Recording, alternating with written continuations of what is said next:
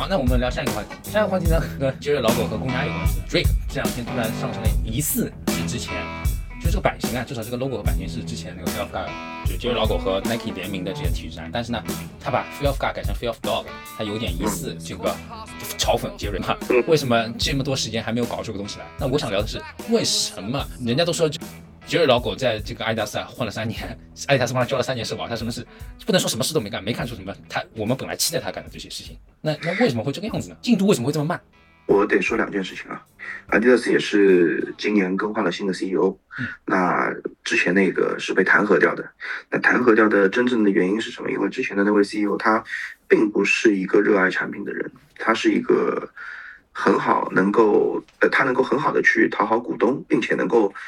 做股价的人，我插一句，所以我看 CEO 这次更换之后，那个 DS 微信上面推送就是说，很强调这次就是这个 CEO 的人设是他很喜欢运动，并且以前是个运动员的这个身份，对吧？对。所以呢，目前的这位 CEO 呢，他是一个啊，能够 focus 在产品上，并且是一个热爱运动的人。呃，我们前 CEO 跟我们的设计团队其实是有 beef 的，也是因为这个 beef，设计团队就出工不出力，他们不想把好的产品拿出来，有矛盾。呃，怎么说啊？就换了新的 CEO 上来，其实我们你看一上来之后，我们很多产品就开始动起来了，包括篮球的也好，包括我们跑步的产品也好，包括近期的这些你说桑巴的这些操作，其实都开始动起来，包括重新跟康业去谈合同，都开始动起来了。啊，这是呃我们当中的这个一个这么一个情况。第二个问题，关于杰瑞老狗本身，我还是得说一句，我我从个人角度觉得。杰瑞他就不是一个专业的人。杰瑞的真实身份，我不知道。各位除了买他的 FOG 跟 Essential 之外，对他有没有一个足够的认知？他并不是设计师，他是个什么鬼？什么鬼？我不知道。你不知道吗？他其实就是一个，呃，我说白了，他是一个混子。他是跟康业混在一起，一个团体里面的，一个对吧？他是一个潮流 Party 的组织者。他身上穿的这个单品，我觉得他是有品位，但是关于说做产品或者生产产品这件事情，我觉得他并不是很专业。你看他所有东西都是这样子吗？对，他的点在于说他有他自己的调调，并且他能够一直保持这样一个调调，我觉得 OK 没问题。但是至于做设计师这整整个一个流程，包括设计啊，包括出产品，这个 sense 怎么样去为品牌服务，这个 sense 你要清楚，并且他其实当时是帮着康业一起来。反咬阿迪达斯，想要去争取一些更多的利益，但是有一句话是什么？你不要忘记，你的工资是阿迪达斯发的。当你还没有做出任何成绩的时候，你居然开始要求加薪了。他有这个操作吗？那就帮他帮他加社保，社保把它多加起来。啊，等于社保啊，五金要变成六金、七金、八金了。对，我觉得这个其实，在我们新的 CEO 上来之后，对他还是有一定压制的。可能以前呢会比较好欺负，砰。要一个新人加入我们，股价上去之后，他也不管你了。但是现在我们是实打实的要谈销售成绩单，所以大家目前可以期待一下十二月他的成绩单到底怎么样。这十二月已经是敲定了，对吧？对，我看了一下，其实我对他的包括 Essential f a i of God 的这个东西，我都不是特别的感冒。包括我前面还在看新闻说，Essential 也开始买的人少了，包括打折了，就跟 Supreme 一样的。对，讲道理，你没有什么东西可以一招鲜吃遍天下的。你可能只有优衣库才是永恒。那好，我们下面聊下一个话题。下一个话题呢，黑胶纸要复刻了。上一次我还查了一下，上一次黑胶纸是零三年、一三年的时候，对吧？我记得好像我们还去参与了，对吧？我们在零零一门口，是不是零零一我记得好像最后还中了。对，那个时候，但是这次黑胶纸它复刻，它是以那个 re reimage 的，就是说跟上次那个芝加哥一样的，是这种做旧的形式。我觉得啊，乔伊这种鞋子啊，我现在都不想聊了。我觉得啊，乔伊目前市场上它能保持在一千三到一千四的二级市场价格，OK 了，鼓掌。你，我它现在发售价就已经是一三九九了。对啊，你的意思是评价没有溢价？对啊，我觉得它最后一定还是会破掉的。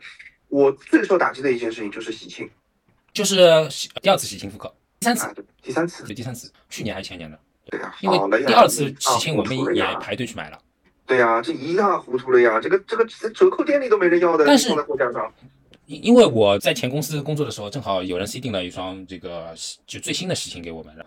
呃，老的喜庆你知道，因为也有收藏的嘛。那我们其实那个时候对比了两个喜庆，其实呃第二次复刻的喜庆会比第三次复刻的喜庆质感好很多，不光是鞋型，还是里面的里面的很多的细节部分。我不知道你有没有对对比过？我是这么觉得啊，现在乔伊这个鞋子我已经不把它当那么回事了，因为自从上一波就是一三年到一五年这一段时间里面，它过度的啊，它的这样的一个高峰过完之后，它过度的开发这个鞋型，以至于这个 SKU 泛滥的情况，现在这个鞋子已经不会放到像我们这种追求质感的人的球鞋名单里面。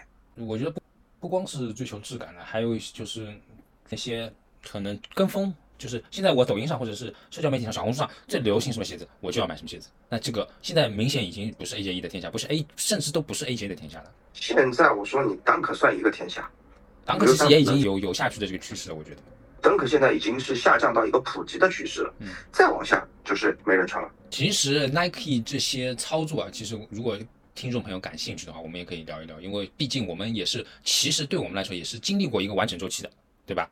对我们至少经历过了一个半的完整周期，一个半。就是我们刚开始说的是那个半个，半个是下坡的地方。对我们最开始接触的是一个下坡，一个提升，现在是又是一个下坡。我觉得离那个触底大概还剩百分之二十的空间吧。差不多。离我们刚接触那个最下坡，就是那个商店里面有乔丹打折，并且是那种比较好的那种颜色乔丹打折的时候，就不是不是折扣店啊，就正价店里面的时候，可能还有个我估计一两年差不多的。我觉得，反正。我觉得吧，因为现在折扣店已经开始有所谓的正代的乔丹，比如说上一代的乔三十七代的这种上架开始卖了的情况，呃，离正价店卖打折正代，我觉得就差这百分之二十了。所以捅不捅破这层纸头的关系了？没错，反正我是觉得，自从有了这些某一些消费平台之后，啊，也是对于这个产品的这个流通啊更加方便了，所以你更不可能说某一个产品能够保价。啊，不不不太现实。你你期望它一直处于高位，真的不现实。但他现在尴尬就尴尬在，其实真正想我们包括我们一些喜欢球鞋的、喜欢球鞋内核的，想为这个东西认为这个东西消费，而不是追求这个时尚或者追求这个最新潮流的人来说，其实不光是我们这个第二批玩这个球鞋的人，第一批玩球鞋的人其实也已经疲软了。对我们来说，我们该买的也买过了，该支持你也支持过了。现在你你要加价，还是给我瞎搞？对于我们来说，我们都不想买了。那你说你现在这些弄潮儿也不会想买。那这个市场是，其实我觉得很快就会见底了。我估计也是。啊，那我们聊下一个话题。全速被曝吸毒，他的鞋子一下子又被扫上去了。而且我了解下来，他吸毒其实他已经不是第一次了。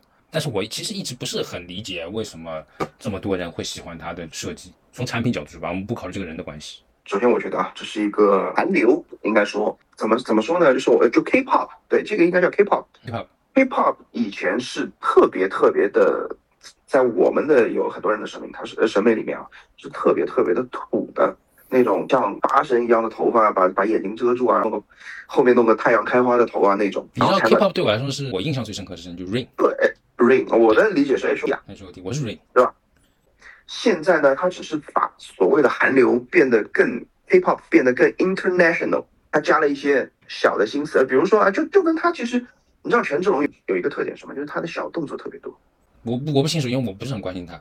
他经常会给他 wink 啊，然后给一个这种小的比心啊，这种手势，你知道吧？他们就喜欢特别喜欢搞这种小小的。经过这个粉丝的这种社交媒体的无限放大之后啊，就变成了他个人的一个 slogan。他的产品设计啊，还是从小小的东西上开始做起来的，贴一个小太阳花，再到后来的一点一点的，比如说。啊，所谓的这个可可可怎么说？可擦鞋面、可撕鞋面啊，这个其实已经被玩烂掉了。这个对，所以所以从大的范围上来说，它的这个设计还是做一些小小的啊，所谓的 international 的 K-pop 去做的，有一点亚，有一点亚文化，包括他自己的形象其实也是有一点亚的。对的，嗯，那我们还是要说一下，首先从政治立场上来说，他做的这件事情一定是错的。第二，反正我觉得是，不管是放在任何任何国家，都是我觉得是不不应该。对，我觉得是零容忍的。第二，他多次进行违法的情况，我觉得也合理。我不是说他做这件事情对啊，我说在他身上发生这件事情，我是的意思是符合他的人设，符合他的人设的。贵圈很乱，也符合他他们这个团体的人设啊。吃饱了撑的，都是感觉自己到了一个艺术家的这样子一个一个一个一个境界，对吧？其实你说真正的欣赏艺术的人有多少人去能够欣赏欣赏他的东西，能够能够？其实我觉得 Nike 和他合作主要还是因为他的流量在那边。我觉得这就是资本，对，就资本嘛。现在这社会你不得不承认流量就是资本。对，他的鞋子被炒起来，我觉得原因啊是在于说他的量还没有达到炒不起来的程度。就就是它目前市场上能流通的量是本来就能炒起来。我不嗯管今天是权志龙产品被炒起来或者怎么样也好，你今天就会换成你换成赵本山，你你本来就限量就量很少，可能全全球加起来就两万双，你不用等它出任何新闻，你过个三年，这个东西就是被炒起来的。你想权志龙的鞋子到现在多少年了？挺多年了。对呀、嗯它这个价格涨上去不是很正常吗？现在信息很透明的，数量平台上数量少了，价格一定是起来的。我觉得都不能作为新闻。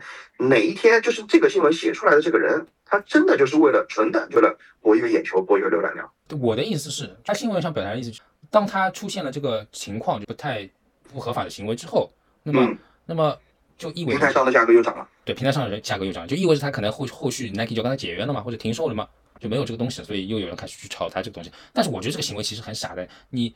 吃人这个不算人血馒头，但是吃人血馒头的事情，像科比走掉之后，对吧？当天晚上我们那时候封在封在家里的时候，我就是过年的时候，二级平台就开始往上蹭蹭蹭往上涨了，后来还是掉回归了下来了呀。对啊，你像那个那个 Off White 那个 Virgil，他当时也是，啊，对，对吧？啪，一下子往上涨，涨得多狠呐、涨到我跟你说，我突然我都莫名其妙有有一个人找我说，你能不能帮我这个处理掉他的一整排 Off White 的全新的东西？然后我一看市场价格，哇，我的天呐，四万五五万，这在 Q 跟我开玩笑吗？变传家宝了，好不好？这个完全就是，所以有时候我会说，他们你不要去看这些二级平台上面的这些价格，有些价格完全就第一个，我们这其实这个也可以聊一下这个二级平台的一些内幕，有些价格完全就是有价无市的。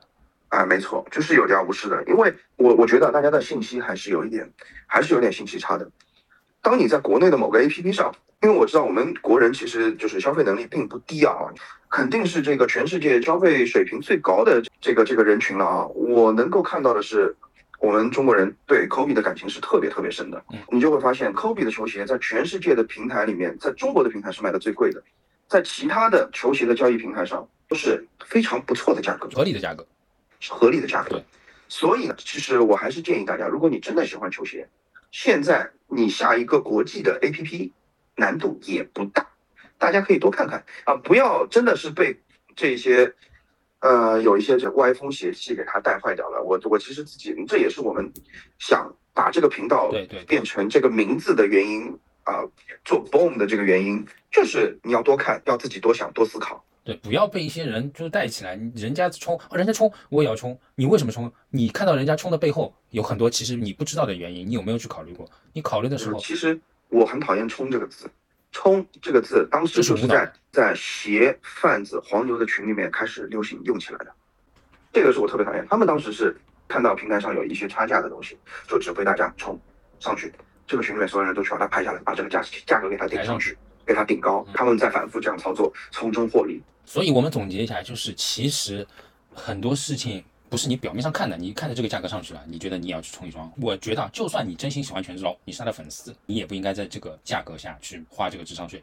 我觉得智商税不知道说了是不是很合理。如果我伤害到了权志龙粉丝的这个内心，我先说声对不起。我觉得你也不应该去以这个非常不合理的价格，而且特别是有明显人为干预的这个价格去消费这一样这个东西。我觉得吧，关于对粉丝这个事情，我觉得大家也理性一点。反正既然进了这这个频道的，我相信跟我们也是有一样的这个念想，聊点真实的，嗯，不要聊这些虚头巴脑的，自己大概是有一个自己的一个比较客观的一个想法就可以了。也这这有啥对不住别人的，很正常，我觉得太正常了。这个你不清楚现在的网络，现在网络有些没有不是特别理智的网民，对吧？粉丝会一下子分不清黑白，他认为他他认为他的黑就是黑，他认为他的白就是白，Third. But it's my mother who made me the seventh son.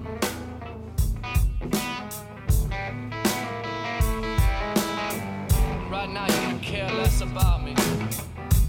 But soon enough you will care by the time I'm done.